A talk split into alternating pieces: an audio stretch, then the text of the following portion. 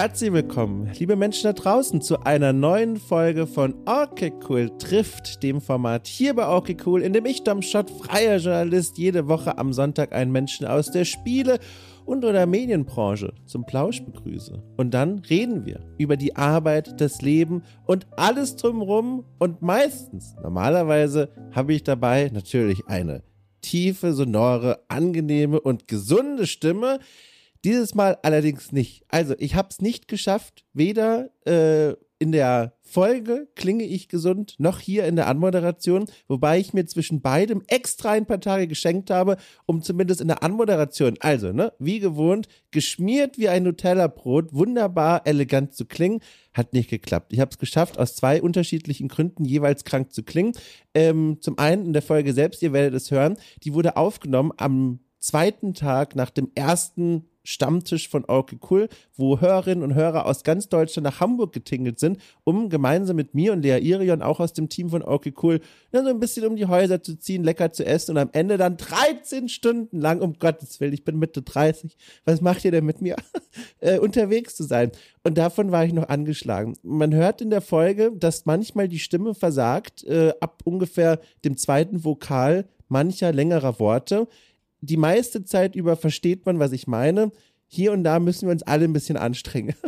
Aber es lohnt sich, denn der Gast, der sich ebenfalls diese Herausforderung stellen musste, war und ist ein ganz wunderbarer, nämlich Markus Böhm, schon seit vielen Jahren Redakteur beim Netzweltressort des Spiegels, bei Spiegel Online. Da schreibt er schon seit vielen Jahren über eine ganze Reihe von Themen. Das liegt dem Netzweltressort so ein bisschen eigen. Da geht's um im Grunde, ich versuche es in der Folge zu beschreiben, um alles, was irgendwie am Internet angeschlossen ist. Also Hacking, Datenschutz, Influencer, Online-Communities und eben auch Spiele und Spielkultur. Und das ist für mich und für uns ja ganz besonders interessant und für mich nochmal obendrein, weil äh, ich auch jahrelang für den Spiegel, für Spiegel Online als Freier geschrieben habe, hier und da auch immer mal wieder ähm, und da vor allem auch mit Markus zusammengearbeitet habe. Und ich habe immer dadurch quasi die Außenperspektive bekommen, okay, wie ist es denn, ne, für die zu arbeiten und welche Themen auf der Seite auch wirklich erscheinen werden. Aber ich habe nie nachgefragt, weil sie vielleicht auch hätte einfach mal machen können, okay, wie sieht das eigentlich hinter den Kulissen aus? Wie funktionieren die Abläufe bei euch? Gottes Willen, dieses Wort war schwerer als gedacht. Wie funktionieren die Abläufe bei euch? Wie entscheidet ihr euch für bestimmte Themen? Wann entscheidet ihr eine Paywall zu setzen, die wir mittlerweile alle kennen und wann nicht? All das und viel mehr hat mich interessiert. Dann habe ich mir gedacht, so, ach Mensch, du, ich lade den einfach mal ein und frage ihn einfach mal direkt, während das Mikro läuft. Und auf all diese Fragen noch einige mehr hat er sehr interessante Antworten gegeben, sodass wir am Ende mehr oder weniger zu großen Teilen des Gesprächs darüber gesprochen haben, wie Spielejournalismus bei Spiegel Online funktioniert. Davon ab aber gab es auch noch Raum für das ein oder andere, ich sage mal, skurrilere Thema, äh, denn skurril ist genau das richtige Stichwort. Markus hat young, lange Jahre einen, einen Blog betrieben, der sich um skurrile Funde am Kiosk-Zeitschriftenregal drehte. Auch darüber sprechen wir. Und er hat ein Buch geschrieben äh, über Fußballspiele. Auch da saß ich davor und dachte mir, okay, wir haben nicht mehr das Jahr 1895, dass man ein Buch schreibt über Fußballspiele. Aber nein, er hat das vor einigen Jahren tatsächlich ganz frisch gemacht und ich wollte wissen, warum. Warum ein Buch? Warum über dieses Thema? All das war auch ein Thema. So, jetzt habe ich die Klammer eigentlich anders gesetzt. Ich hatte ja gesagt, es gibt zwei Gründe, warum ich krank klinge und habe angefangen zu erklären, warum ich in der Folge krank klinge. Okay, habe ich erklärt. Das zweite ist, ganz äh, unspektakulär, hier in der Anmoderation, ich bin einfach nur krank erkältet. Ich habe es geschafft, habe mich direkt nochmal erkältet. Ich weiß nicht, wie das möglich ist, aber die Wunder des mit 30-Jährigen sind scheinbar grenzenlos. Naja, tut mir leid, da müssen wir jetzt alle durch. Ich werde die diversen Audiofilter auf Maximum stellen, damit ich vielleicht am Ende doch klinge wie Hades aus dem Herkules-Film. Äh, schauen wir mal, was wird. Ach, naja. Leute, ich weiß, was los ist. Ihr wollt in die Folge. Ich würde einfach sagen, wir stoßen die Tür auf und hören uns beiden gemeinsam dabei zu, wie äh, ach, das hat grammatikalisch jetzt wenig Sinn ergeben. Jedenfalls, hier ist er. Markus Böhm äh, und ich.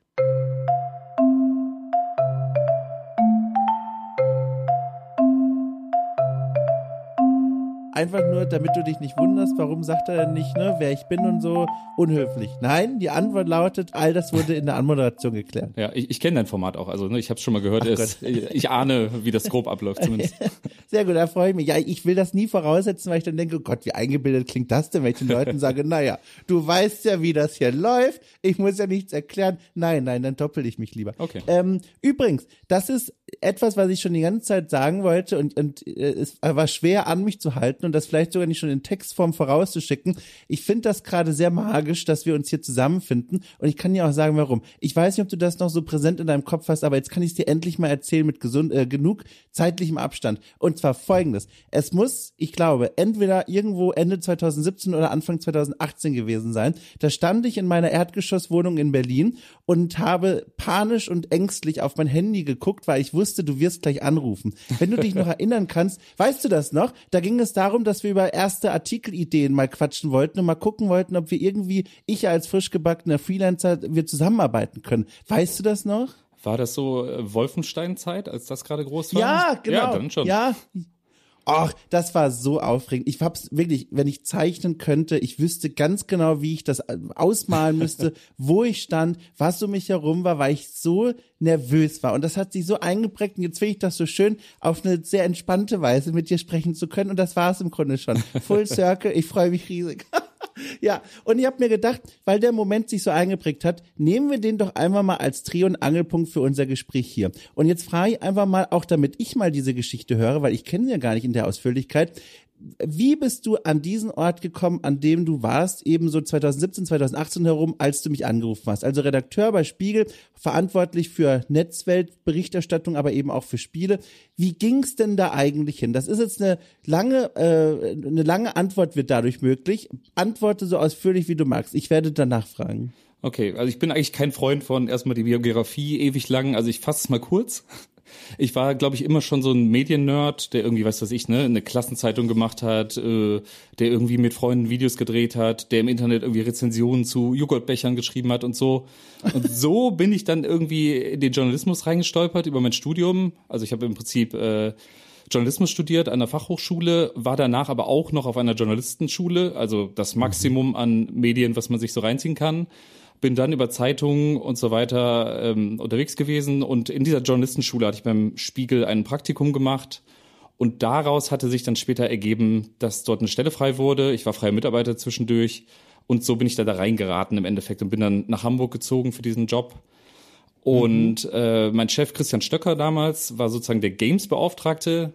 Der wurde dann später Professor an einer Hochschule und so kam mhm. es, dass dieser Pokal sozusagen, ich glaube, 2015, 2016 in meine Hände wanderte, der das aber auch vorher mit ihm schon zusammen gemacht hat. Und so kam es dann, dass ich quasi die Betreuung der Autoren in diesem Gebiet seitdem übernehme seit längerer Zeit jetzt mal wieder ein Gast hier, der offenbar schon in sehr jungen Jahren wusste, wohin ihn mal sein beruflicher Weg führen sollte. Oft habe ich hier in Gesprächen dann so Anekdoten gehört, so man hat eine vage Ahnung, was man so möchte, aber im Grunde stolpert man einfach mal so ein bisschen vor sich hin und guckt, was dann so passiert. Und äh, das sind immer sehr abenteuerliche Geschichten und spannende Geschichten und deine ist so schön zielgerade. Also ich höre da richtig raus und das jetzt ist eine Frage, das heißt bitte reinkrätschen, wenn das völliger Quatsch ist. Ich höre da raus, Journalismus, ne, war immer so so ein Ziel. Ja, das wirkt rückblickend stringenter, als es ist, ne? wie wahrscheinlich auch bei ja. vielen Leuten. Also ich habe immer wirklich, ich habe richtig viele Zeitschriften gelesen, mein Leben lang als als Kind. Ne? Diese ganzen, ich habe mir alle Computerspielzeitschriften gekauft, die es gab oder die ich mir leisten konnte auf einen Haufen, auch voll, da, da stand ja teilweise ungefähr dasselbe sogar drin, in der PC Action ja. oder PC Games oder so. Aber ähm, ich habe das mir alles reingezogen und war halt, irgendwie war allen anderen klar, dass ich auch irgendwie die, was mit Medien machen werde oder Journalismus. Ich selbst war aber noch so beim Abi, dachte ich so, ah, vielleicht irgendwie so Filmregisseur und dann irgendwie musste ich irgendwas mit Schreiben studieren, dachte ich mir dann so, was irgendwie realistisch war wiederum äh, am Ende und mhm. bin dann mhm. in dieser, in der Fachschule sozusagen gelandet, im Journalismusstudiengang. Und ich glaube, da hat sich das auch erst gefunden. Also es war, ich glaube, bis dahin war ich so, ich habe irgendwie kreative Sachen mit Medien immer alles ausprobiert, dies und das gemacht aber es war mir nicht so klar, dass ich jetzt irgendwie äh, Textjournalist, äh, wie ich oder Online-Journalist, wenn man es jetzt so sehen will, werde am Ende. Das, das hat sich dann immer so ein bisschen zurechtgeruckelt. Von einer Station zur anderen ging es immer so einen Schritt näher quasi an den Spiegeljob letztlich irgendwann mal in die Versuchung gekommen, so richtig Spielredakteur werden zu wollen oder vielleicht sogar zu werden? Also mal konkret Bewerbung ins Auge gefasst oder war das nie irgendwie ein Thema?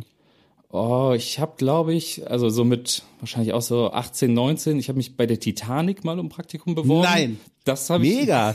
ich mal probiert, als ich noch damals habe ich noch lustigere Texte geschrieben, ehrlich gesagt. Und äh, dann hatte ich noch, glaube ich, mal eine Bewerbung als Plattentester bei der Raveline. Das war so ein, oh. eine Techno-Zeitschrift. Und habe aber irgendwie, die haben irgendwie gesagt, ja, kannst du gern machen und so. Und dann irgendwie habe ich aber irgendwie nie, habe ich gesagt, ja, ich bin aber jetzt die nächsten drei Monate geht's irgendwie nicht. Und dann hat sich das verlaufen und kam nie zustande. Sehr gut. Also ich glaube, das waren so die Ausläufer. Ich wäre, glaube ich, eher quasi dann damals da gelandet. Also bei der Titanic unrealistisch, ne? Da habe ich kein Praktikum ja, bekommen. Ja. Aber ich glaube, ich habe eher noch so ein bisschen in den, in Anführungszeichen, Unterhaltungsjournalismus geguckt, aber jetzt ins Gaming speziell eigentlich nicht so sehr hat sich denn dann irgendwann mal während deines Studiums und deiner Ausbildung, die dann immer weiter in die Richtung des Journalismus sich bewegte, gab es denn da mal einen Moment, wo du dann da, jetzt weiß ich nicht, im Hörsaal gesessen bist und gedacht hast, okay, ich glaube, ich bin hier richtig. Also wo du gemerkt hast, okay, das könnte wirklich hier deine Welt werden, oder war das wirklich so ein schleichender Prozess, wo du jeden Tag so ein Stückchen glücklicher aufgewacht bist und gedacht hast, naja, läuft schon ganz gut gerade. ich glaube eher das. Also so, ne, ich hatte auch quasi bis zur Schule so richtig Journalismus. Ich habe mein erstes Lokalzeitungspraktikum nach dem Abi gemacht und davor ja. jetzt nie für die Zeitung zum Beispiel geschrieben und habe dann erst gemerkt, so ich bin jetzt zwar nicht so der mega extrovertierte Typ, aber ich kann irgendwie schon ganz gut so aus Leuten was rausholen, in Anführungszeichen, merkte ich dann so im Studium. Plus natürlich die Profs, äh, die Kollegen im Studium sagen dann ja natürlich auch, ob man die Texte was taugen am Ende, ne? Und so, ich glaube, mhm. da habe ich dann doch gemerkt, so ja, irgendwie schreiben kann ich, so das funktioniert. Und dann war es halt immer so, man hat hier und da mal irgendwann was angeboten, ne? Es kommt ja dann immer, sag ich mal, ein bisschen an die höheren Namen ran, von der Rheinischen Post zum, weiß was ich, Express mhm. Düsseldorf, von da mal zu irgendwas überregionalem. Und ich glaube, das war wirklich eher so ein schleichender Prozess. Und aber irgendwann merkt man dann halt, äh, ich kann das und ich bin eben kein äh, Romanautor, ich bin kein Filmregisseur, weil ich glaube, das andere kann ich dann doch besser. Ja, ja. Und jetzt ist der Spiegel schon eine ganz schöne Adresse, bei der man dann landen kann. Wie aufgeregt warst du damals auf dem Weg zum Bewerbungsgespräch? Ich stelle mir das also erdrückend vor, der Puls. Ohne Witz, ich habe es im Vorgespräch kurz gesagt, am Wochenende war ich auf dem Weg zum Stammtisch meines eigenen Podcasts und ich habe ein Foto davon gemacht, meine Fitbit-Uhr zeigte mir auf dem Hinweg 115 Puls an. Und wir reden hier vor dem Stammtisch, wo den ich, den ich organisiert habe. Wie muss es beim Spiegel Bewerbungsgespräch gewesen sein? Ja, ich glaube, es ging sogar besser als gedacht noch. Ich war ja schon Praktikant 2011, wurde ja. 2014 eingestellt. Das heißt, ich war zwischendurch freier, kannte zumindest sozusagen meinen späteren Chef, der da gearbeitet hat. Mhm. Aber zugleich war es, also es war so ein bisschen, sie hatten mich auch gefragt, ob ich mir das vorstellen kann, mich darauf zu bewerben, weil eine Stelle frei wurde eben im Ressort. Aber es war schon natürlich, man saß da dann mit dem damaligen Spiegel Online-Chefredakteur, hatte ich das Gespräch. Und ich weiß noch zumindest anekdotisch, äh, mein Chef der mich ja eigentlich schon ein bisschen kannte, so aus dem Praktikum, hatte mir einen Kaffee hingestellt und ich, ich trinke gar keinen Kaffee, ne? Ich trinke eigentlich nur, nur Tee. Und ich war dann aber so. Erster Test. Genau. Ich war aber so, ich glaube, ich muss jetzt hier einen Schluck mal nehmen, weil sonst wirkt es, als ob mein Chef mich gar nicht kennt der will mich empfehlen und dann oh, sehr gut. das war so ein Moment, ne? Da dachte ich so, okay, ich glaube, ich muss ihn jetzt trinken, damit zumindest der Spiegel Online Chef nicht denkt, wen wollen sie denn da einstellen? Haben sie den jemals vorher oh gesehen? So, Gott. das weiß ich noch, aber ich glaube, es es war an sich war es glaube ich okay, weil ähm, ich wurde gefragt, ich lebte in München und es war eh so die Hürde, mhm. zieht man dahin. Also ich sag mal so, es war auch so ein bisschen, ich habe glaube ich die jetzt erste Mal auch abgesagt, weil ich gesagt habe, ich habe äh, keine Lust nach Hamburg zu ziehen, so ungefähr ist mir zu Ach, aufwendig. Krass. Aber ja. nach einer Nacht drüber schlafen äh, dachte ich dann irgendwann doch, ähm, das ist dumm, Junge. Du wurdest gerade vom Spiegel gefragt, ob du bei denen arbeiten ja. willst, Vollzeit, do it, so ungefähr. Ja. Dieses Ressort, in dem du ja bis heute arbeitest, das ist ja so gewissermaßen so ein Mischmasch aus verschiedenen Themen, die irgendwie einen Internetanschluss haben. So kann man es vielleicht umschreiben. Also von oder vielleicht kannst du es einfach selber mal umschreiben, weil ehrlich gesagt, ich gucke da jedes Mal drauf und denke mir, das ist schon eine ganz schöne Wundertüte. Und ich habe es gerade versucht, mit dem Internetanschluss zu umschreiben. Kannst du es einfach mal selber nochmal versuchen? Ja, es ist so, wenn man böse sagt, glaube ich, das, was man früher Nerd-Themen genannt hatte, sammelt sich da letztlich, ne? Also so ah, von, ja. von Games bis hin zu Hacker-Themen, bis hin zu Netzpolitik-Debatten, bis hin zu teilweise auch Brettspiele laufen teilweise in der Netzwelt, wo ja. man auch sagen kann, what the fuck, aber einfach, es ja. gab lange kein Ressort, das sich dafür zuständig fühlte. Und wir haben damals gesagt, oder auch meine Vorgänger schon, Dungeons and Dragons, der ganze Kram, das ist doch alles eigentlich so wie Computerrollenspiele oder ähnliches, die wir auch seit vielen Jahren haben. Lass doch hier regelmäßig regelmäßig Brettspieltexte machen. Und ich glaube, so ist das entstanden. Und mit den Jahren wurden natürlich aber die Netzweltthemen immer mainstreamiger in Anführungszeichen, so dass wir heute eher das Problem haben, dass oft andere Ressorts unsere Themen haben wollen, weil die cool geworden sind.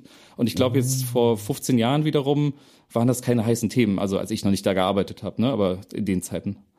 Ja, das war nämlich auch eine Frage, die ich mir im Vorfeld schon gestellt hatte, wie sich dein Arbeiten da im Laufe der Jahre verändert hat. Und vielleicht können wir das bei der Gelegenheit einfach mal vorziehen, die Frage, wie ist das denn so aus, deinen, aus deinem Blickwinkel heraus, wie hat sich das denn verändert? Du hast eben schon angesprochen, die Akzeptanz, und das ist schon ein sehr nüchternes Wort davon, du hast ja eigentlich gerade sogar noch viel positiver beschrieben, für Themen dieser Art ist in-house, sage ich mal, äh, gestiegen und auch die, die Begierde, diese Themen bei sich zu haben, ist gewachsen. Kannst du das vielleicht nochmal selber so ein bisschen nacherzählen, wie sich das in den Jahren verändert hat? Ja, ich, ich glaube, man muss da auch unterscheiden. Also der Spiegel hat ja quasi das Printprodukt und die Online-Redaktion, ja. in der ich angefangen hatte.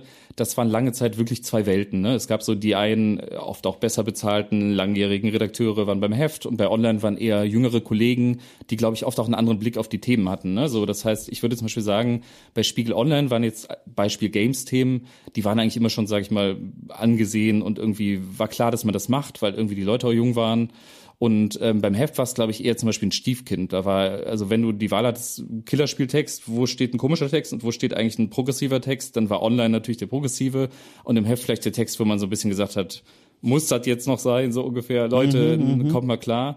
Und ich glaube zum Beispiel, das hat sich äh, sehr gewandelt. Also ich glaube, mittlerweile sind wir eher so ein bisschen alle in der Spiegel Online-Modernität angekommen. Die Ressorts sind vor, ich glaube, so drei, vier Jahren zusammengelegt worden komplett. Mhm. Das war nicht immer stressfrei. Bei uns, wir sind jetzt quasi ein, ein Beiboot der Wirtschaft mittlerweile.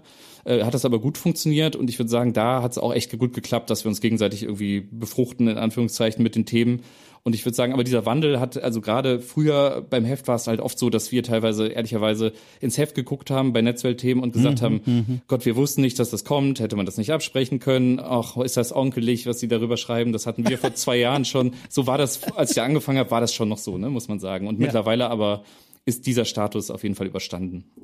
Ja, was ich, worauf ich eigentlich hinaus wollte, bevor diese eine Frage dazwischen gerutscht ist, ist, hast du bei diesem Bewerbungsgespräch, als dir dann auch nochmal wahrscheinlich vor Augen geführt wurde, okay, wir sind so eine Art Sammelbecken für all diese Themen, hast du ja gedacht, so Mensch, das ist eigentlich total geil, diese Abwechslung und da in verschiedene Richtungen auch immer wieder schreiben und recherchieren zu können? Oder dachtest du dir, es wäre schon cooler, wenn man das irgendwie zuspitzen oder schärfen könnte. Also wie, wie guckst du denn auf dieses Sammelbecken-Ding von diesem Ressort? Ja, ich, also ich sehe das für mich persönlich auf jeden Fall als Vorteil. Also klar, ja. du bist jetzt, sage ich mal, für nichts der Superfachmann. Also ich, ich ja. habe jetzt nicht wie ein Spiegel, äh, wie ein Spieleredakteur die letzten acht Blockbuster alle bis zu Ende gespielt. Das, da reicht die Zeit dann mhm. eben nicht für, wenn man es nur als ein Thema macht.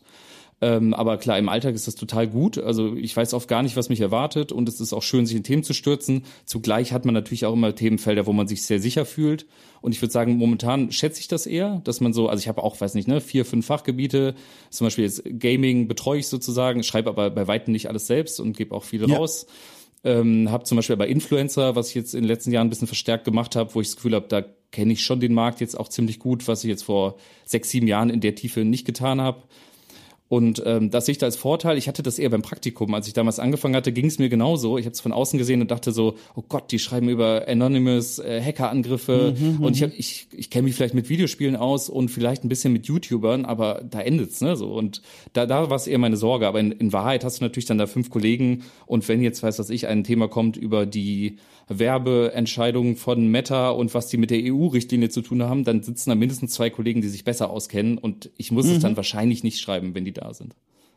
Du hast jetzt schon in dem, in dem, was du gesagt hast, schon so viele Themen, also Themen konkret, die auf der Seite erscheinen, schon so angerissen, was finde ich nochmal so wunderbar illustriert, wie bunt die Auswahl da thematisch einfach ist. Und was ich mich da auch frage, als jemand, der quasi im wie soll ich sagen, im Frontend sitzt als Freier und dann da drauf schaut und sich dann äh, immer gedacht hat, okay, was könnten sie wohl wollen von mir? Wie, welchen Pitch kann ich schreiben, wo die sagen, mein Gott, der Schott hat's mal wieder geschafft, der hat uns eine Idee präsentiert, die einfach genial ist. Jetzt nutze ich einfach mal die Gelegenheit und frage, wie entsteht denn dieser Themenmix? Also wie viel davon ist dann zum Beispiel Leidenschaftsthema von Markus Böhm? Wie viel ist, okay, wir sollten darüber berichten, weil das ist ein wichtiges Thema für die Welt da draußen. Und wie bemesst ihr das eigentlich? Also wie entsteht diese Excel-Übersichtstabelle mit den Themen, die ihr in der Woche so haben wollt?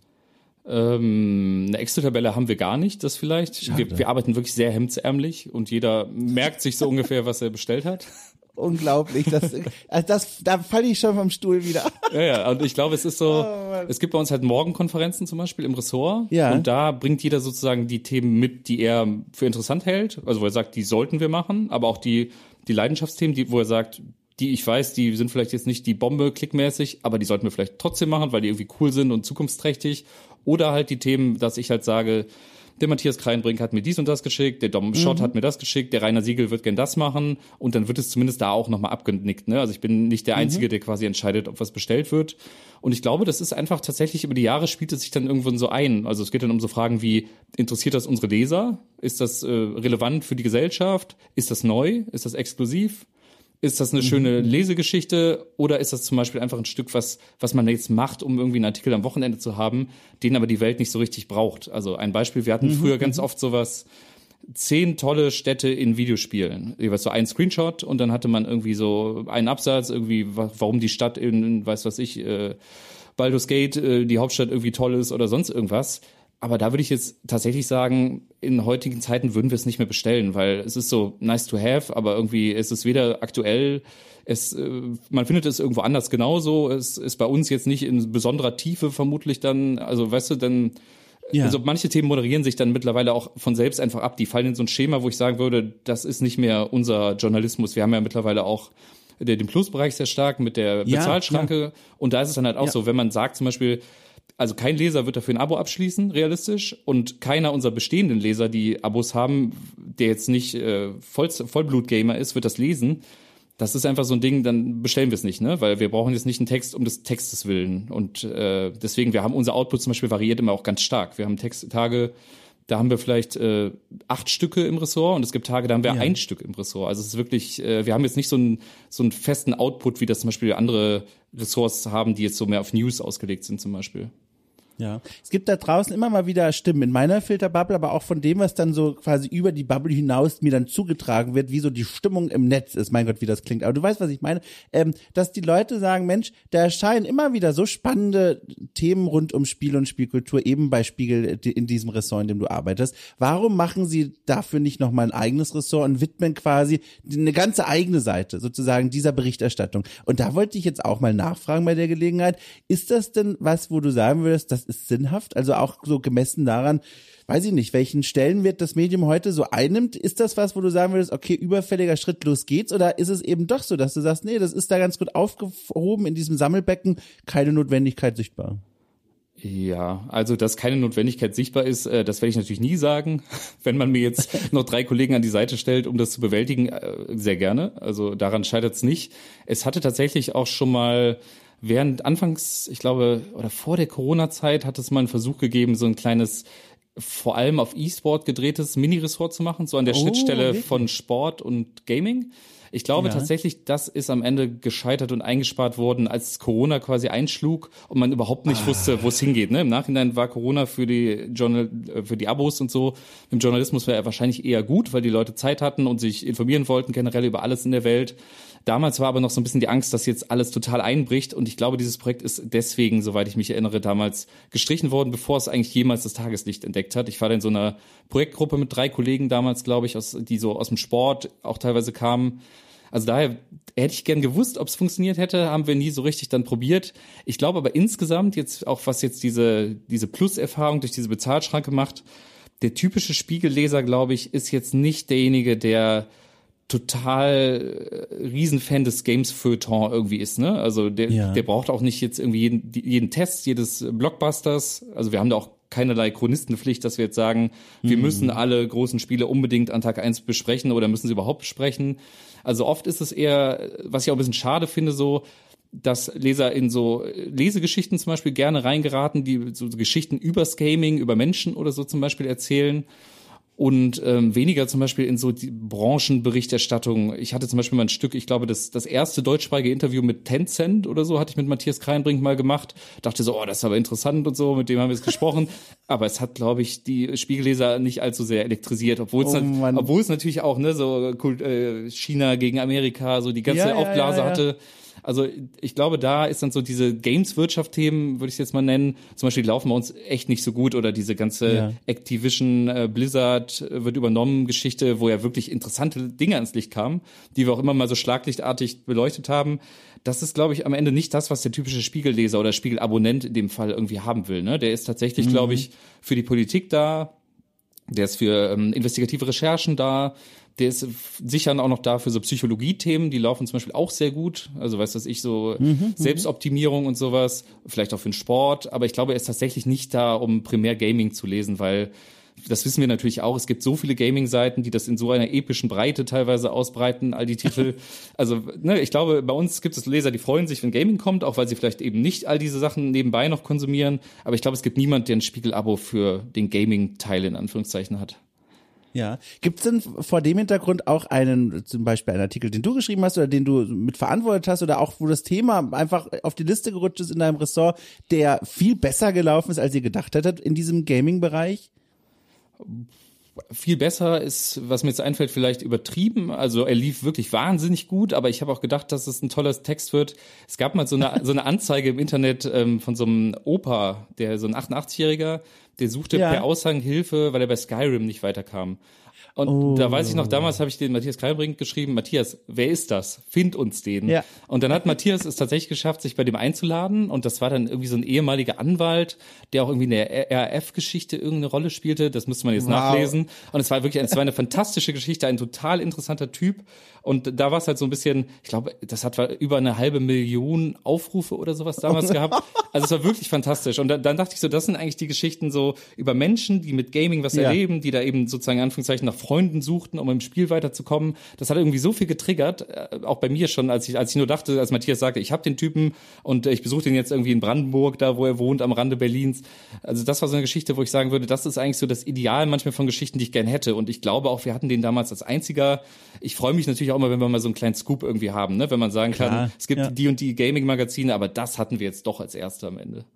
Ja, du hast es auch vorhin schon erwähnt und ich, ich scroll gerade auch zum Beispiel nochmal über deine Autorenseite beim Spiegel und da sieht man dieses kleine S Plus Icon, das markiert, hier ist eben ein Artikel hinter der Bezahlschranke und das hat in den letzten Monaten, würde ich sagen, anteilig zugenommen, dass immer häufiger äh, Titel äh, quasi über die Tür nur zu betreten ist und da kostet es eben Eintritt. Und da wollte ich auch mal nachhaken, wie ihr das eigentlich entscheidet, welche Artikel hinter so eine Bezahlschranke kommen und welche nicht, weil das ist so ein Thema, das begleitet mich jetzt auch schon immer wieder eine Weile vor allem wenn ich Auftragsarbeiten gemacht habe. Zuletzt blieb mir da ganz groß im Kopf ähm, eine Recherche, die ich für die Gamestar gemacht hatte. Das ist auch schon wieder eine Weile her. Über Crunch ging es da bei The Delic und Co.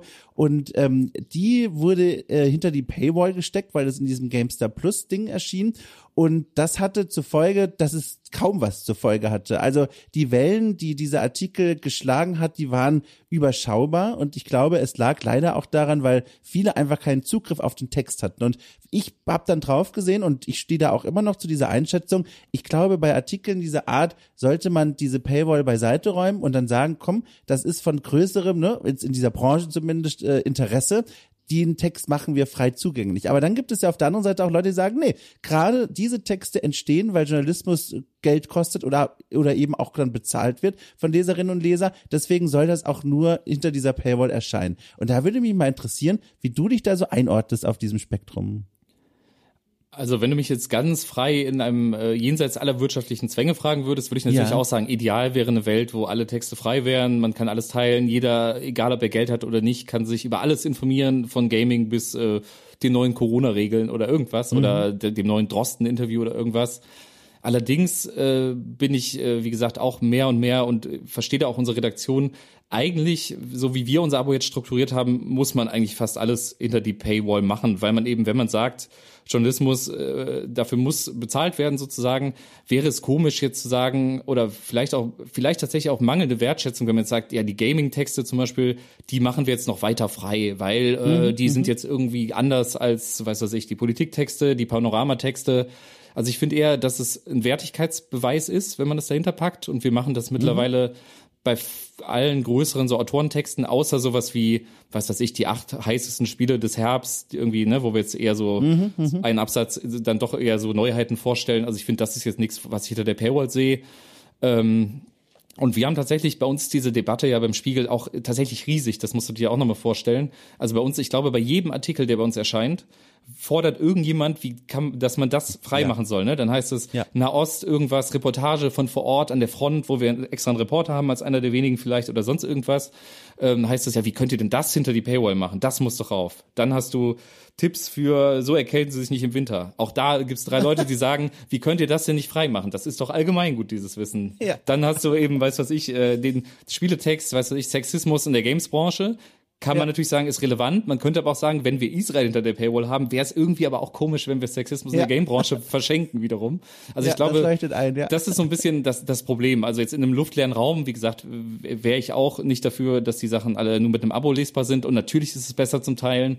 Aber ähm, ich halte es im Rahmen der Gesamtstrategie tatsächlich auch für sinnvoll. Und ich meine, wenn wir jetzt wirklich was hätten, was über Leben und Tod im Gaming entscheidet, wäre es vielleicht auch frei, aber sind wir ehrlich, ne? Also die ja, Themen ja, sind ja. doch an einer Hand abzuzählen. Ja, und äh, wenn du es denn verraten kannst, ne, ohne dass der Spiegel mir jetzt direkt, die wohnen jetzt quasi nebenan, mir da irgendwelche äh, Polizeitruppen ins Wohnzimmer reinschickt, funktioniert das denn? Oder springen die Leute dann ab und sagen, ach komm, ey, kann ich wieder nicht lesen? Also kannst du da so, ein, so eine gefühlige Einschätzung zumindest so rausgeben? Also ich glaube, für die Gesamtseite funktioniert es. Also ja. das, aber du fragst jetzt eher die Netzwerktexte, nehme ich an, ne? Das, ich würde ja sagen, ja. Ja, und ich will ja jetzt mal einfach mit einem Beispiel ehrlich sein, was zeigt, dass ich eigentlich auch keine Ahnung habe. Wir hatten von Rainer Siegel, den du ja auch gut kennst, ja. neulich eine Bestenliste, die besten Strategiespiele fürs Handy. Und ja. ich glaube, der Text, ich müsste jetzt nachgucken, hat aber wirklich 20 plus Abos gemacht. Interessant. Wow. Für 10 Spieletipps. Das hatten wir mal hinter der Paywall, weil wir gesagt haben, das sind die All-Time-Favoriten eines Experten. Das ist jetzt nicht nur, das ist gerade erschienen oder so. Ja. Das ist jetzt mal ein Text, den wir für wertig halten, wo wir sagen, der ist auch in zwei Jahren noch genauso gut lesbar. Das hat super funktioniert. Und jetzt ist tatsächlich vorgestern der Nachfolger davon erschienen, Text, der das äh, gleiche mit Puzzle Games macht, wo man ja denken würde, Puzzle Games sind vermutlich ja. genauso beliebt. Ich glaube, er hat vielleicht ein Abo bisher gemacht oder keins, müsste ich nochmal nachgucken. Also es ist teilweise wirklich nicht vorherzusagen. Ne? Und ich glaube, es liegt auch ein bisschen dran, also der Text wird, glaube ich, noch ein bisschen Longseller in irgendeiner Form sein, dass Leute immer wieder drauf stoßen oder wieder nochmal irgendwo einbauen. Aber wenn jetzt irgendwie, wie gesagt, wenn jetzt zum Beispiel ein Ostkrieg ist oder so, wenn da irgendwas passiert Richtung Bodenoffensive, dann landen die Leute teilweise auch einfach nicht im Netzweltressort, ne? Dann sind die, mhm, mhm, das scrollen die gar nicht so weit runter, in Anführungszeichen. Und ich glaube, es ist wirklich daher sehr, sehr schwer vorherzusagen. Es gibt Texte, die machen auch bei YouTubern ist das genauso. Es gibt Texte, die, die pfeffern mich weg, wo ich denke, krass, ne, da hätte ich nicht gedacht, dass das irgendwie, dass Leute dafür Abo Abonnements abschließen. Und es gibt Texte, wo ich denke, die sind echt gut, die sind echt interessant, die sind exklusiv und dann interessiert es keinen. Ne? Es klickt sich dann teilweise schlecht und macht kein Abo oder sonst irgendwas. Also das sind bei uns schon so die, die zwei Währungen in Anführungszeichen. Wobei natürlich auch, ähm, wenn viele Bestandskunden das lesen, ist eigentlich fast auch noch besser, ne? wenn man weiß, man hat quasi das zahlende Publikum zufrieden gemacht. Mhm. Weil jetzt Abonnenten zum Beispiel kommen ja oft auch nur für einen Text, die jetzt irgendwas unbedingt lesen wollen, die sind ja auch nicht nachhaltig letztlich. Ne? Es geht uns eher darum, dass wir Abonnenten gewinnen, die aber natürlich auch danach noch das Gefühl haben, es kommt genug interessanter Stuff jenseits dieses einen tollen Stücks. Hm. Ich muss da so drüber schmunzeln, wenn du das sagst, weil ich habe das auch, also jetzt natürlich auf eine abgeminderte Weise. Ich arbeite jetzt nicht beim Spiegel, aber eben bei Okay cool. Und da habe ich manchmal so Momente, wo ich mir denke so, oh, diese Aufnahme, weiß nicht, ob das so gut war. Irgendwie, weiß ich nicht, der Flow war nicht so gut oder ich habe vergessen, was Wichtiges zu sagen. Und dann geht man da so mit geknicktem Kopf raus, aber das Gefühl ist nicht schlecht genug, um zu sagen, okay, blasen wir ab, lassen wir, wird niemals erscheinen. Es ist eher so ein Gefühl von, ja, hätte besser sein können, hätte noch besser sein können. Und dann erscheint das Ding und mehr als einmal passiert das, dass die Leute sagen, einer der besten Podcasts der langer Zeit. Und dann sitze ich davor und denke mir, okay, ich mache das jetzt auch nicht erst seit gestern und habe manchmal trotzdem einfach null Gefühl dafür, wie etwas da draußen angenommen wird. Und das ist was, woran ich gerade denken musste, als du mir das erzählt hast. Und ich zumindest sitze dann schon manchmal so ein bisschen zweifelnd davon und denke mir, okay, habe ich überhaupt das Vermögen einschätzen zu können, was die Leute äh, begeistert und was nicht. Und das gebe ich mal direkt an dich zurück, diesen springenden Punkt. Ähm, was macht das dann mit dir? Sitzt du davor und nimmst du das zu Herzen?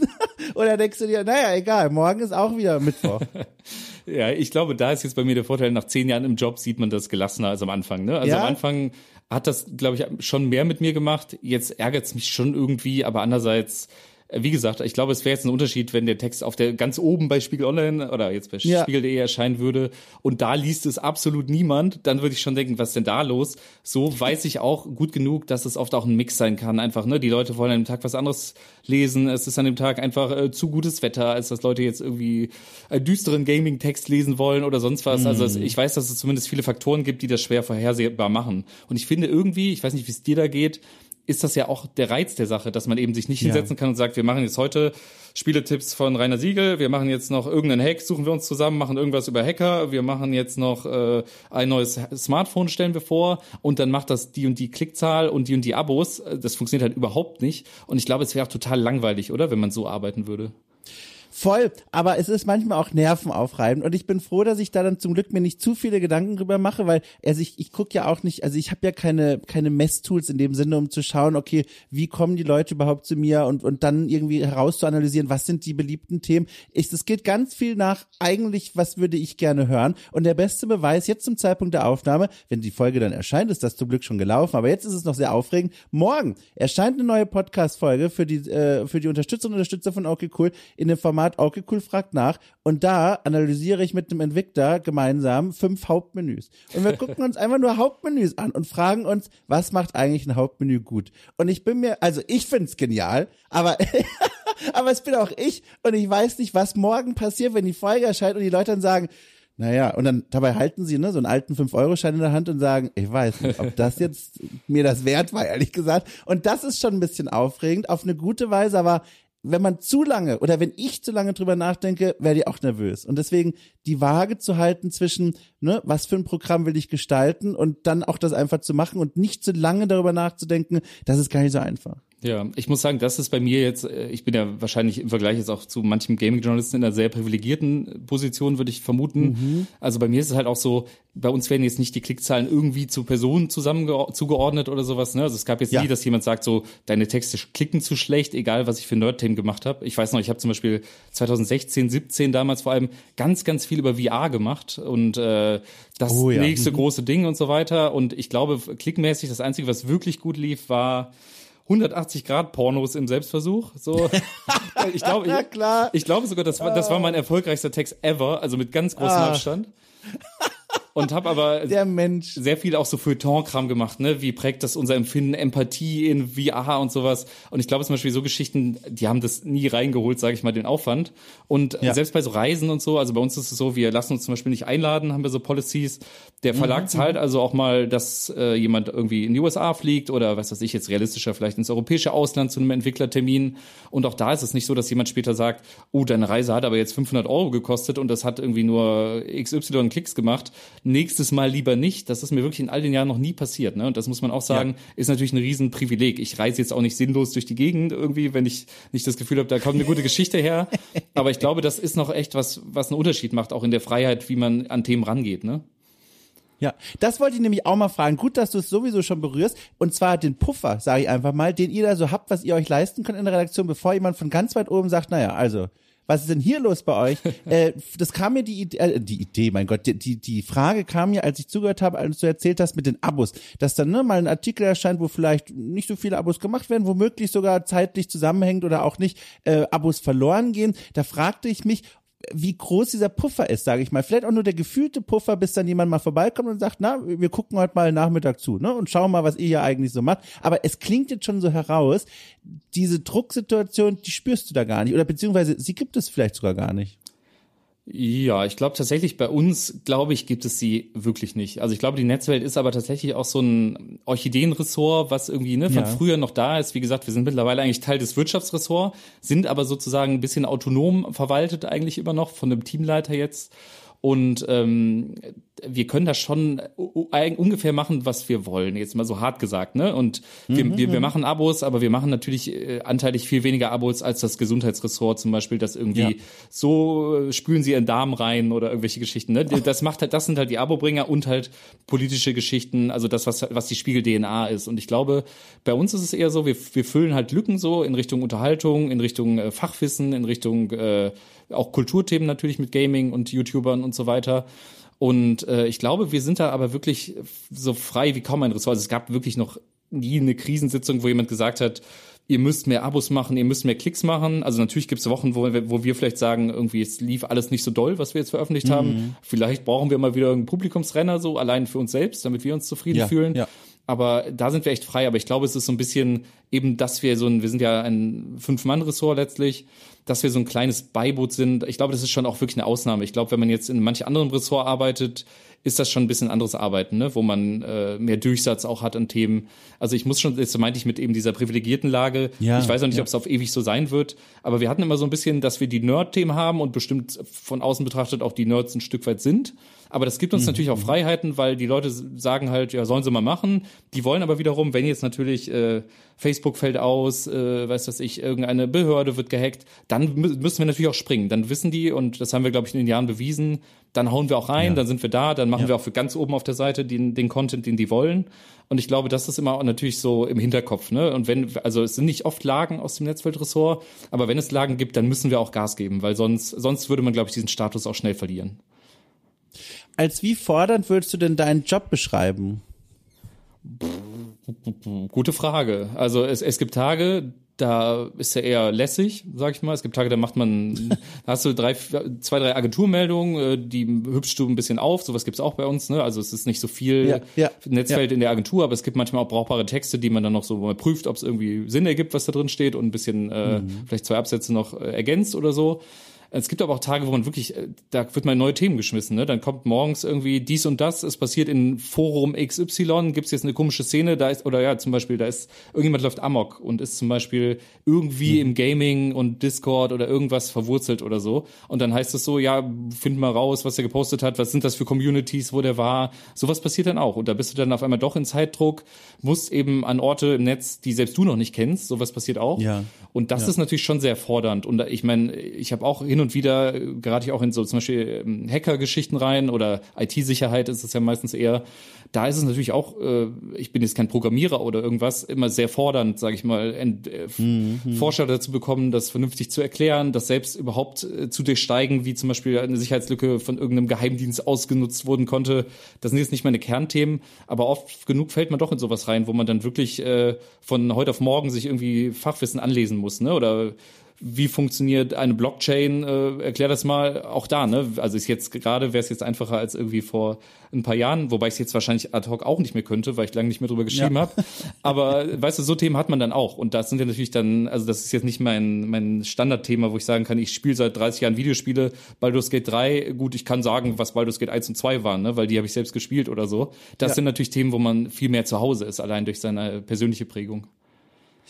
Geschwindigkeit spielt doch dann da auch eine Rolle bei einigen der Beispiele, die du genannt hast. Ne? Also trotz jetzt irgendwie ne, Paywall und damit ja auch Autonomie bei vielen Themen, äh, was diese Veröffentlichung angeht, ist es ja doch auch wichtig, schnell zu sein, wie auch viele andere im Online-Journalismus. Genau, es, gibt in meinem Job wirklich alles. Es gibt ähm, mach eine News, die in einer halben Stunde Krass, auf der Seite ja. ist. Ähm, es gibt ja.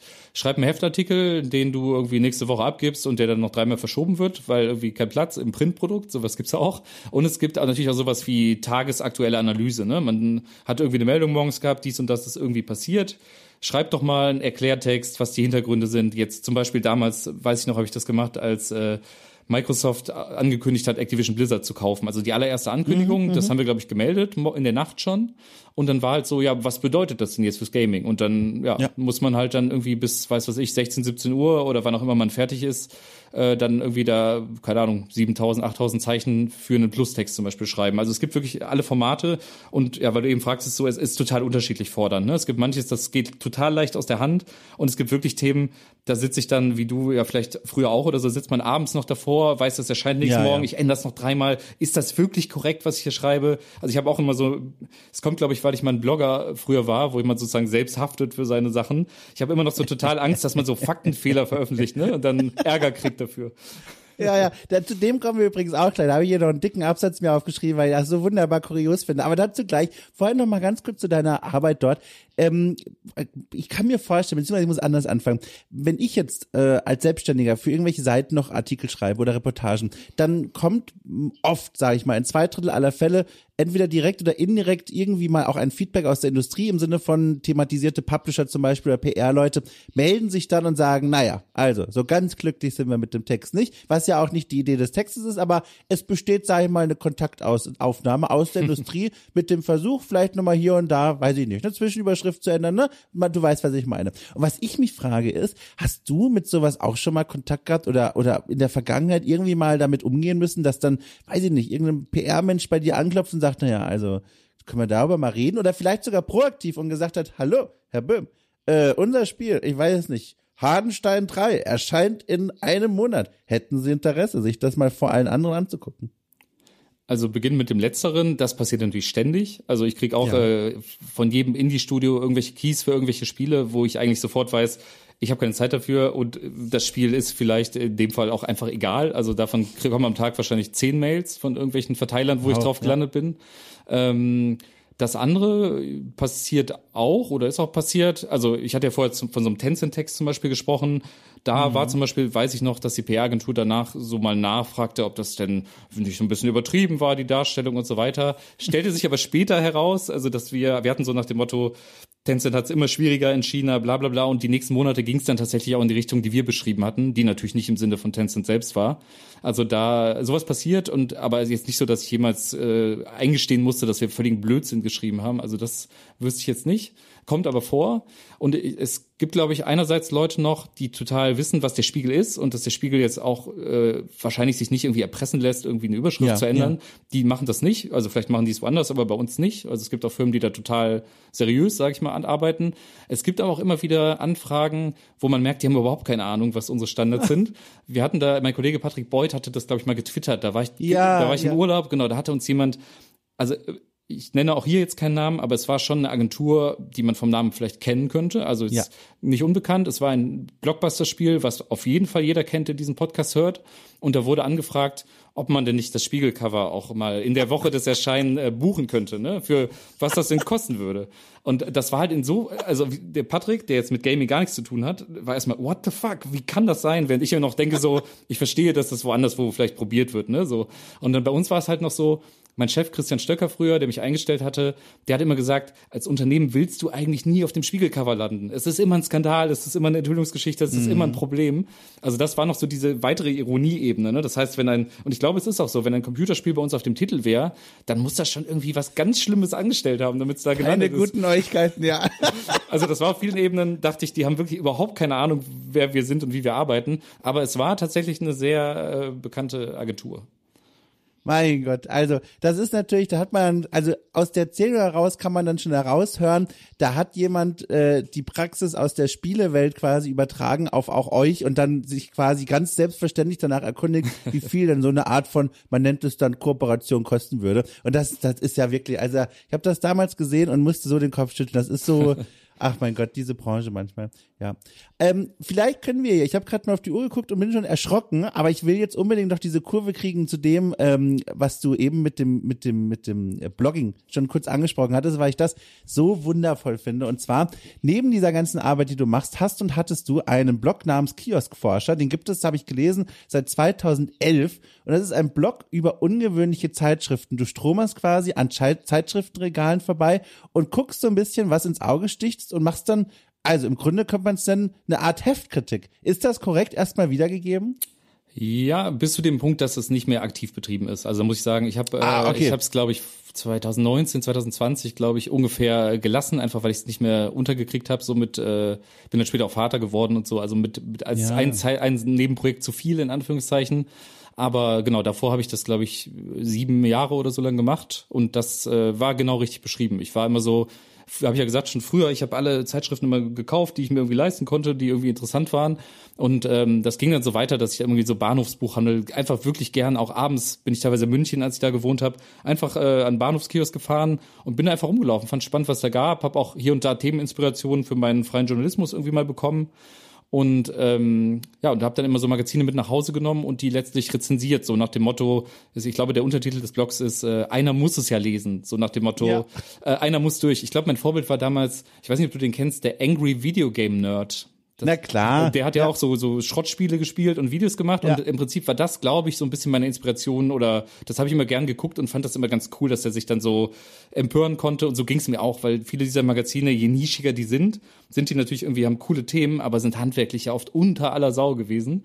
Und da, das, das war so ein bisschen auch für mich der Unterhaltungsaspekt daran. Ne? Also ich habe dann so Themen, die ich noch nie gehört habe, habe ich was drüber gelesen und konnte mich amüsieren, dass irgendwie auch, also wie schlecht das teilweise auch einfach war, muss man auch so aussprechen.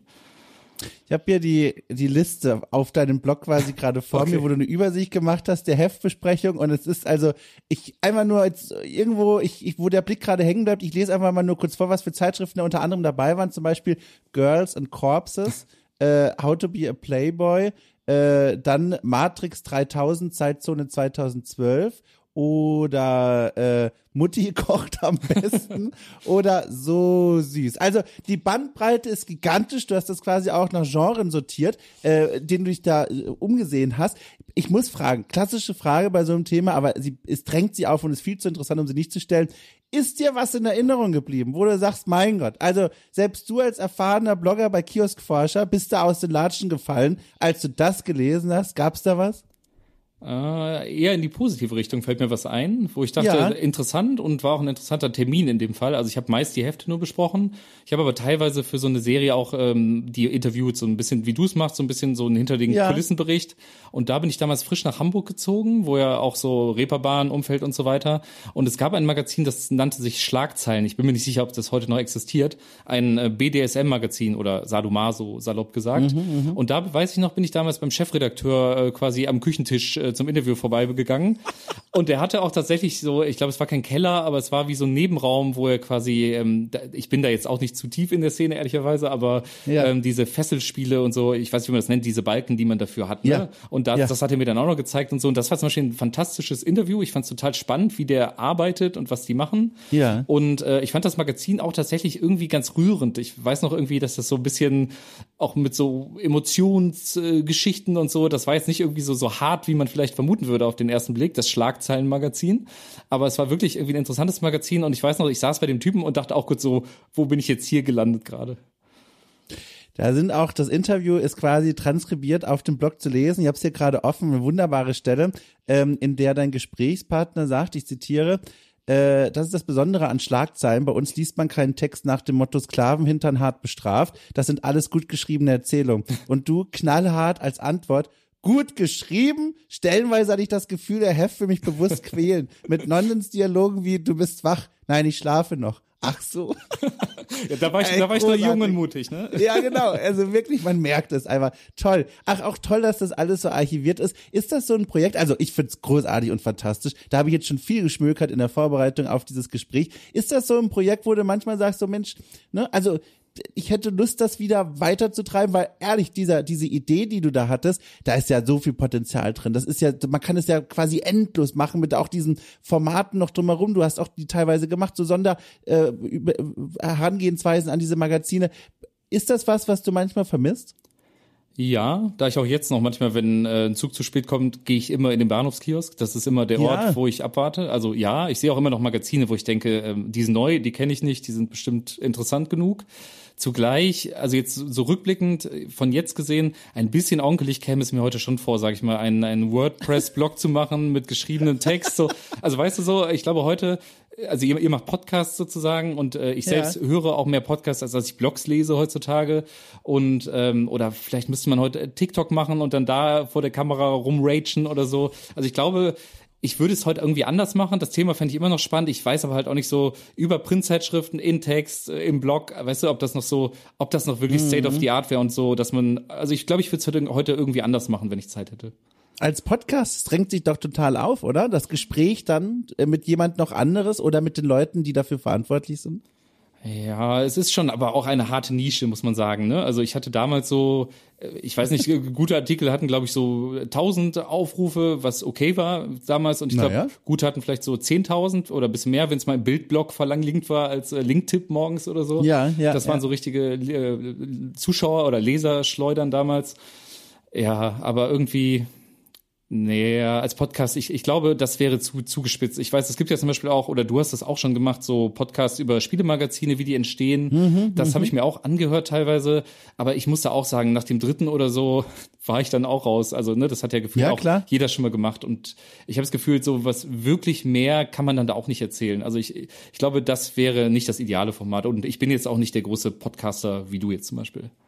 Naja, also groß, ich weiß nicht. Die Leute quälen sich, glaube ich, jetzt da draußen schon seit wie viel Minuten? 49 mit meiner verrauchten Stimme. Es tut mir leid übrigens am Rande. Ich habe es in der Ammoderation hoffentlich auch schon gesagt. Damit müssen wir jetzt arbeiten. Das ist das Zeug, was ich dir heute entgegenhalte. Es tut mir fast schon leid. Andererseits, mein Gott, ich will mich gar nicht darin verlieren. Andere äh, Sache, die ich mir auch aufgeschrieben habe, und das passt wunderbar zu der Zahl 1000, denn mindestens so oft habe ich mir das angeguckt, weil ich immer überlegt habe, soll ich es mir jetzt kaufen oder nicht? Weil einerseits das Thema ist ganz weit weg von meiner Welt Zum anderen aber finde ich die Idee so toll, nämlich ein Buch zu schreiben über Fußballgames. Das hast du nämlich auch gemacht, gemeinsam mit, oh, ich hoffe, ich spreche es richtig aus, Daniel Montazeri. Ja, kannst du so machen. Gott sei Dank. Ähm, ein Buch geschrieben, äh, 100 Seiten, 2009 erschien das mit dem Titel Fußballgames, 100 Seiten. Äh, was hat's damit auf sich? Ich muss fragen, warum ausgerechnet ein Buch zu diesem Thema? ähm, Daniel Montazeri ist ein Kollege aus dem Sport von mir gewesen. Wir haben uns tatsächlich ah. beim Spiegel kennengelernt und ähm, merkten irgendwann, wir spielen beide ganz viel Pro Evolution Soccer, was damals so unser Hauptspiel war, vor FIFA noch sogar. Ähm, Ruhe und Frieden gibt's mittlerweile nicht mehr. Ähm, aber wir haben uns da zusammengefunden, haben uns dann oft nach der Arbeit getroffen, haben Videospiele gespielt, haben dann gemerkt, wir haben beide seit wir irgendwie sieben waren wahrscheinlich oder so, also, also seit über 20 Jahren diese Spiele gespielt. Alle, die irgendwie des Weges mhm. kamen. Ne? Jedes Jahr neues FIFA damals oder halt Pro Evolution Soccer oder beide oft auch und merken halt so, es ist eigentlich, es gibt viele Menschen davon. FIFA ist ja zum Beispiel immer das meistverkaufte Spiel in Deutschland jedes Jahr mit Abstand, so dass wir dachten, irgendwie muss man diesen Phänomen, dass so viele Menschen das irgendwie Jahr für Jahr spielen und auch immer wieder neu kaufen, ne? Wo die Spiele sind ja oft total ähnlich ja. wie im Vorjahr. Du verlierst auch dann jetzt beim Ultimate Team, diesem Online-Modus von FIFA, jedes Jahr deinen Fortschritt, du kannst wieder ja. neue Geld reinstecken. Es ist absurd und dachten, irgendwie ist das ein Kulturphänomen, was irgendwie ein Buch auch verdient hätte damit sind wir dann so ein bisschen, waren wir glaube ich erst beim Spiegel Verlag, der auch Bücher rausgibt, die haben uns so ein bisschen für verrückt erklärt, was auch okay war. Und hatten dann irgendwann gesehen, es gibt von Reklam so ein Format 100 Seiten, wo immer 100 Seiten über Thema XY und irgendwie versucht das kompakt zusammenzufassen. Und hatten uns dann da einfach mal beworben und haben gesagt, das ist ja ein Riesenphänomen, verkauft sich gut, hat kulturelle Dimensionen bis hin zu echte Fußballer äh, spielen sich selbst und posten irgendwelche Videos dazu und so weiter. Und haben das dann tatsächlich da untergekriegt. Also für ein für ein mickriges Honorar, muss man natürlich auch sagen. Aber irgendwie, ja? irgendwie fanden wir beide, es war total toll, ein Buch zu schreiben. Und wir haben dann auch ich glaube ehrlicherweise, wir haben auch so 30 Interviews dafür geführt und wir waren, oh. ich war irgendwie im Urlaub in Japan, bin dann bei Konami vorbeigelaufen, so ein bisschen war der Japan-Urlaub auch, weil ich Lust hatte, Konami mal zu treffen, die Pro Evolution Zockermacher. also weißt du, so Sachen kamen da zusammen und wir haben da total viel Zeit reingebuttert und am Ende hätte man es auch, sage ich mal, mit halber Energie wahrscheinlich äh, druckreif machen können. Also es war ein reines Herzensprojekt, was wir gemacht hatten und fand es dann einfach beide echt cool, so ein Buch zu haben. Und meine Mutter hatte zum Beispiel auch immer gesagt, schreib doch mal ein Buch, Junge, so ungefähr. Und das mit 100 Seiten ja. hat man das dann gut abgearbeitet zu einem Thema, wo man, sag ich mal, eh schon sehr tief seit vielen Jahren drin war aber wahnsinnig viel Arbeit. Ne? Du sagst das so nebenbei, aber 30 Interviews, dann noch die anderen Recherchen, den ganzen Text dann auch schön zu schreiben. Das muss doch wahnsinnig viel Arbeit gewesen sein. Ja, ja, das, das waren viele Abende auch von mir und Daniel irgendwie zusammen. Mein Gott. Und ich, ich würde es jetzt, ob ich es nochmal machen würde, I don't know. So für mich selbst ja. Und ich glaube auch, ich lese ab und zu, gucke dann nochmal wegen irgendwas rein und denk so, es ist echt ganz gut gealtert. Beim Blog zum Beispiel würde ich sagen, ist nicht jeder Text aus der Frühzeit gut gealtert. aber das Buch ist eigentlich schon ganz gut gealtert. Und ich, da bin ich auch stolz drauf aber das ist so, ich, ich bin ehrlich, ich habe wirklich nie Verkaufszahlen davon bekommen so richtig, ja, weil wir hatten, ja. wir hatten irgendwie ich weiß nicht mehr, was es verkaufen muss. Ich glaube, ein paar vierstellige Zahl irgendwas. Ab dann kriegen wir erst zusätzliches Honorar, ist irgendwie der Deal. Ah. Das hat es nie erreicht und ich habe dann aber auch nie nachgefragt, wie weit wir noch entfernt sind, weil ich irgendwie auch, man will auch nicht diese Desillusion am Ende, wie schlecht ja. es sich verkauft hat.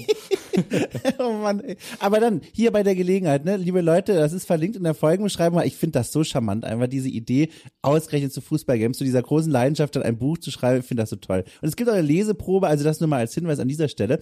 Ähm, ich will jetzt mal von hier aus quasi so ein bisschen Richtung Abschluss nochmal einen Aspekt rausgreifen, den du vorhin bei der Erzählung über deines Jobs mal genannt hast und der mich nochmal zu so einer kleinen Frage jetzt hier am Ende inspiriert. Und zwar, es ging nochmal oder es geht darum, dass du vorhin darüber berichtet hast, dass du eine relative Freiheit hast oder ihr als Team eine relative Freiheit habt, was die Themensetzung angeht, ne, und da auch jetzt ohne erstmal in einer großen Drucksituation zu sein, agieren könnt.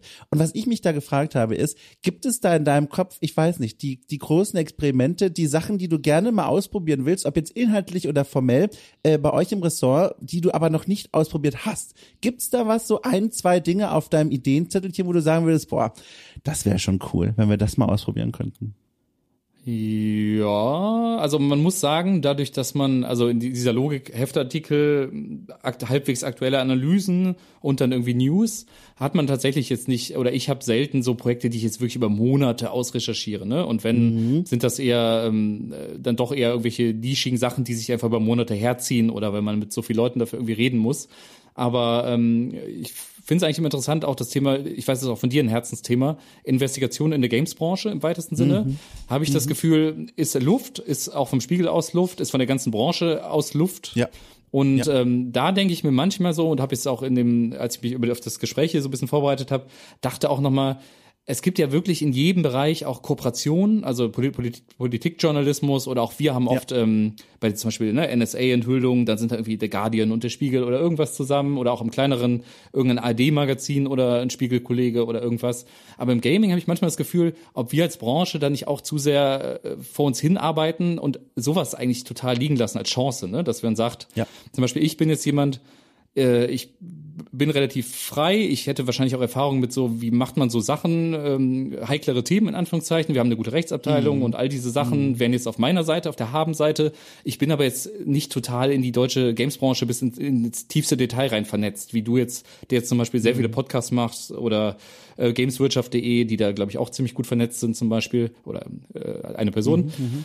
Ähm, und ich finde, da ist eher noch so Potenzial, was ich auch sehe, wo ich mir jetzt auch dachte, ob man sowas vielleicht mal machen müsste am Ende, ne? dass man sagt, mhm. das Spielemagazin, Podcast XY äh, haut sich mal mit dem Spiegel zusammen und man geht mal auf irgendein Thema, wo es bei beiden Seiten so ein bisschen die Ressourcen fehlen. Sei es jetzt bei mhm. den einen die Rechtsabteilung und so ein bisschen die Sicherheit, sei es bei mir jetzt einfach äh, die Manpower ein Stück weit manchmal auch oder eben diese ganz spezifischen Kontakte, ne? dass man sagt, wir wollen was über zum Beispiel, was ich immer denke, ist ein Thema, was untererzählt ist in der ganzen Branche, ist zum Beispiel Ubisoft als äh, großes mhm. europäisches äh, Vorzeigeunternehmen über viele Jahre, was aber nun doch ziemlich am Krisen ist in letzter Zeit.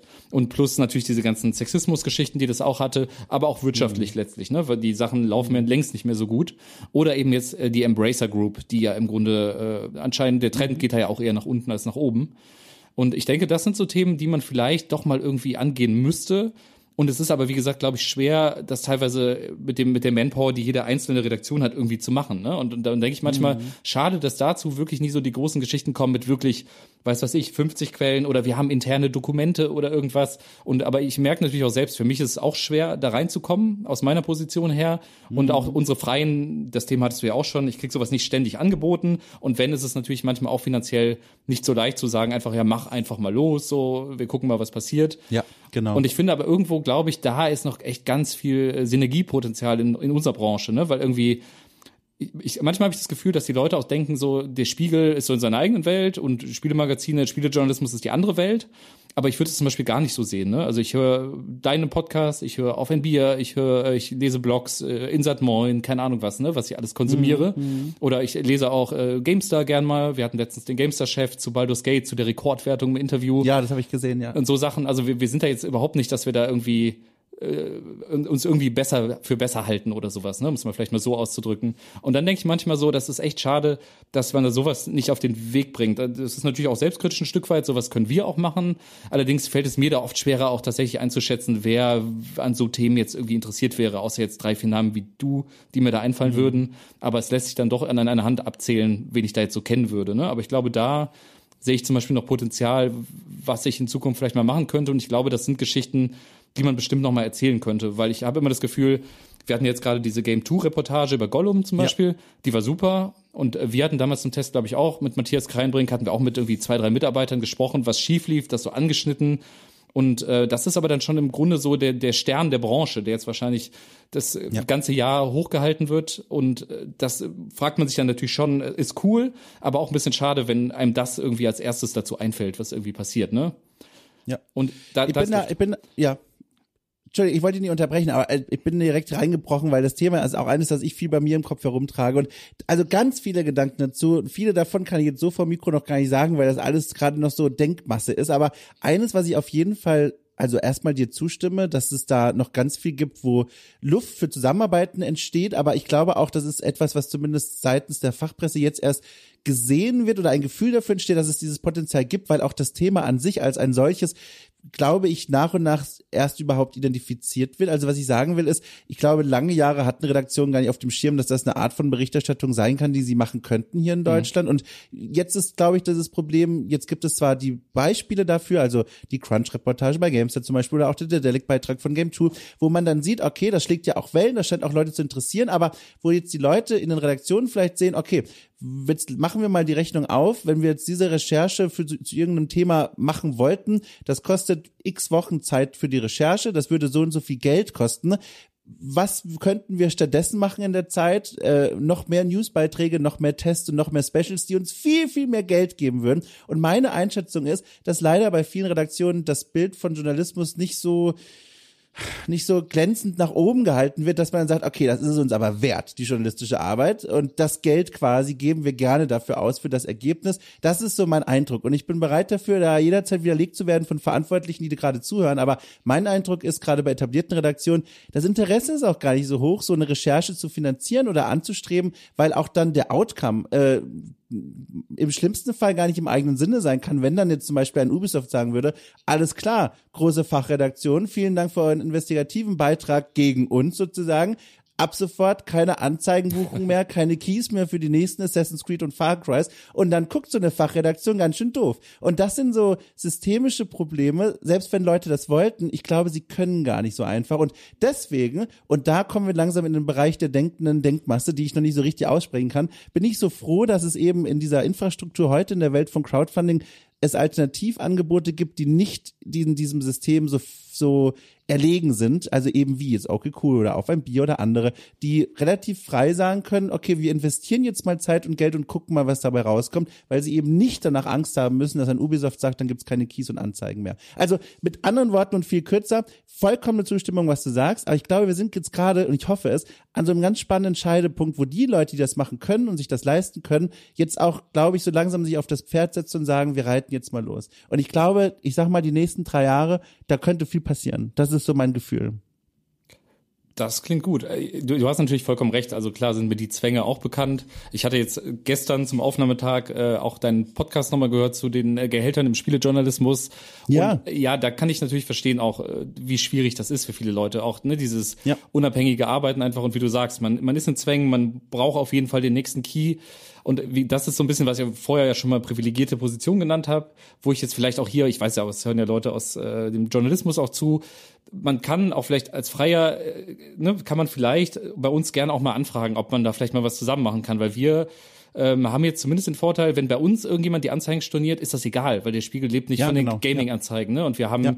was weiß ich, äh, wir nehmen auch schon seit langem keine Geschenke mehr an von Spielefirmen oder keine Ahnung, so Sachen. Ne? Also ja. das, ich würde sagen, ich bringe nicht unbedingt die tiefe Kompetenz in allen Themen mit, aber was wir mitbringen, ist auf jeden Fall, glaube ich, äh, diese Unabhängigkeit, die man für so Geschichten auch braucht.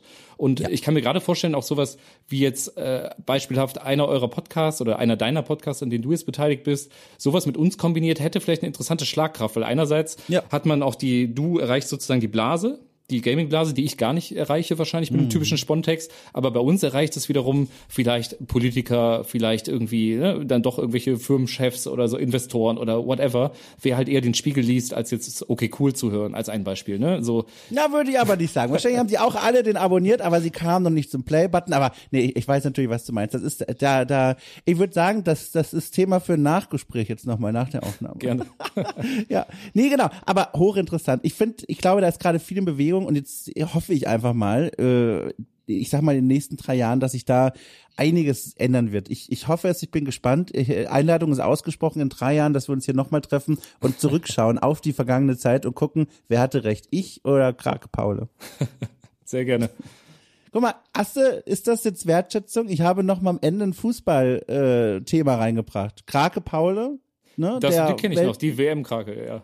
So, Legendär. ich hatte gehofft, du nimmst mir das ab, weil ich hätte schon Schwierigkeiten gehabt, das genauer zuzuordnen. Ja, sehr gut. Du, ihr habt mich toll gefreut. Das war ganz toll für mich. Das hat also allein schon aus egoistischen Gründen. Es begann vor Jahren mit diesem ängstlichen Telefonanruf und jetzt sitzen wir hier heiter, zu 50 Prozent immer noch leicht mitgenommen vom Wochenende zusammen und sprechen über unsere Arbeit, das Leben drumherum. Das war sehr schön. Du, ich danke dir von Herzen. Danke dir, Dominik. Also all jene, die vor über einer Stunde bei der Anmoderation noch gedacht haben, okay, alle Zutaten für eine fantastische Folge sind gegeben, die wurden ja jetzt wohl hoffentlich nicht enttäuscht, denn dieses Gespräch war absolute Klasse. Ich habe das sehr genossen, ohne Witz. Markus und ich haben auch noch mal ein sehr interessantes Nachgespräch, wenn man so will, geführt. Es war einfach sehr, es war toll, hat mir gefallen. Ich hoffe euch auch. Und falls dem so ist, liebe Menschen da draußen, liebe Menschen, die hier regelmäßig Zeit zum Hören investieren, vielleicht wollt ihr sogar Geld investieren. Zum einen, um ein Dankeschön hier rüber zu schicken für unsere und meine Arbeit, die wir bei Okiko leisten. Zum anderen aber auch, weniger altruistisch, sondern mehr zu eurem Vorteil, könnt ihr dann einen ganzen Premium-Katalog an Sonderformaten freischalten, die ich mal mehr, mal weniger verschnupft mit meinem Team produziere. Die drehen sich alle irgendwie um Spielkultur, aber wir bemühen uns, Perspektiven zu finden und Herangehensweisen, die so ein bisschen ungewöhnlicher sind. Von Audioreportagen über Interviews bis hin zu Review- und Besprechungsformaten lassen wir uns da eine ganze Menge einfallen. Äh, schaut euch doch einfach mal um. Über Steady kann man das machen, eine Crowdfunding-Plattform, quasi das deutschsprachige Patreon. Äh, alles verlinkt in der Folgenbeschreibung und dann könnt ihr einfach mal gucken, ne, mal klicken, ob euch da was zusagt und dann könnt ihr ein kleines Abo abschließen. Für 5 Euro seid ihr mit dabei. Ich würde mich freuen. Ich schicke euch liebe Grüße und sage einfach mal Dankeschön fürs Hören. Äh, bis bald wieder. Tschüss.